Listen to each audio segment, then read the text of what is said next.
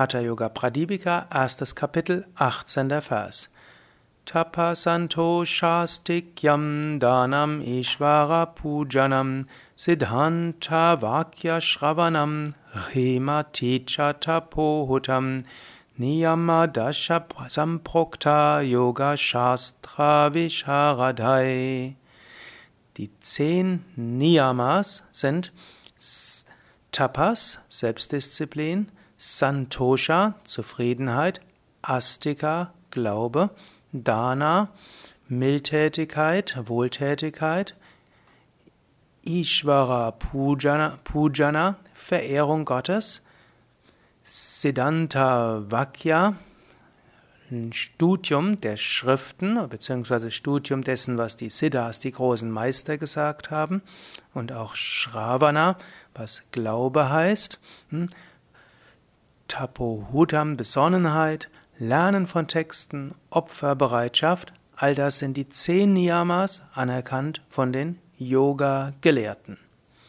Also eine ganze Menge. Hier auch wieder zehn Niyamas.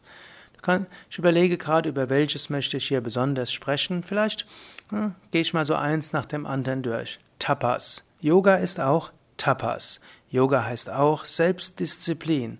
Yoga, es geht nicht alles allein und von selbst, sondern hm, Yoga, manchmal musst du auch Dinge tun, auch wenn es dir anstrengend ist. Letztlich, du musst regelmäßig praktizieren. Du musst auch praktizieren dann, wenn du mal keine Lust hast. Auf dem Yoga-Weg gibt es Höhen und Tiefen in der Motivation. Übe weiter. Du kannst jetzt gerade überlegen, bist du gerade höher motiviert oder weniger motiviert. Und wenn du weniger motiviert bist, mindestens sage dir, ja, ich werde jetzt trotzdem einfach weiter üben. Gerade dadurch, dass du weiter übst, wirst du irgendwann darüber hinausgehen. Dann übe aber auch mit Santosha. Santosha, also mit Zufriedenheit. Sei dir bewusst, ja, es ist etwas Gutes, was du machst. Übe mit Zufriedenheit. Du könntest auch überlegen, wie könnte ich vielleicht meine Praxis so abwandeln, dass ich sie gerne tue. Also es ist zunächst mal ein Schritt, du tust das, was nötig ist. Das wäre Tapas. Und du tust es, egal ob du es magst oder nicht. Und danach überlegst du, und wie kann ich das, was nötig ist, so tun, dass es mir Freude bereitet. Wie kann ich es tun, dass ich es gerne mache? Astika, wie kannst du es mit Vertrauen tun, mit Glauben tun?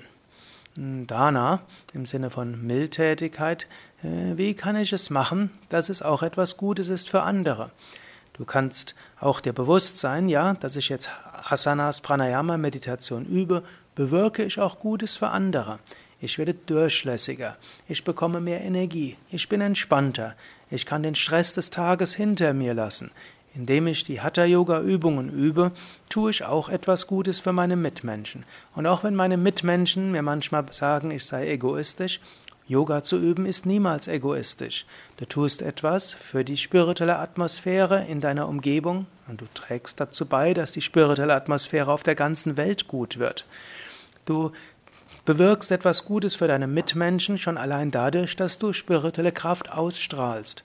Du bewirkst etwas Gutes für deine Mitmenschen dadurch, dass du selbst in ins Gleichgewicht kommst. Sei dir also bewusst, Yoga zu üben ist etwas, was du tun kannst als uneigennütziges Dienen. Ishvara Pujana, das, was du tust, tu es auch als Gottesdienst, tu es als Dienst an Gott, tu es auch für Gott.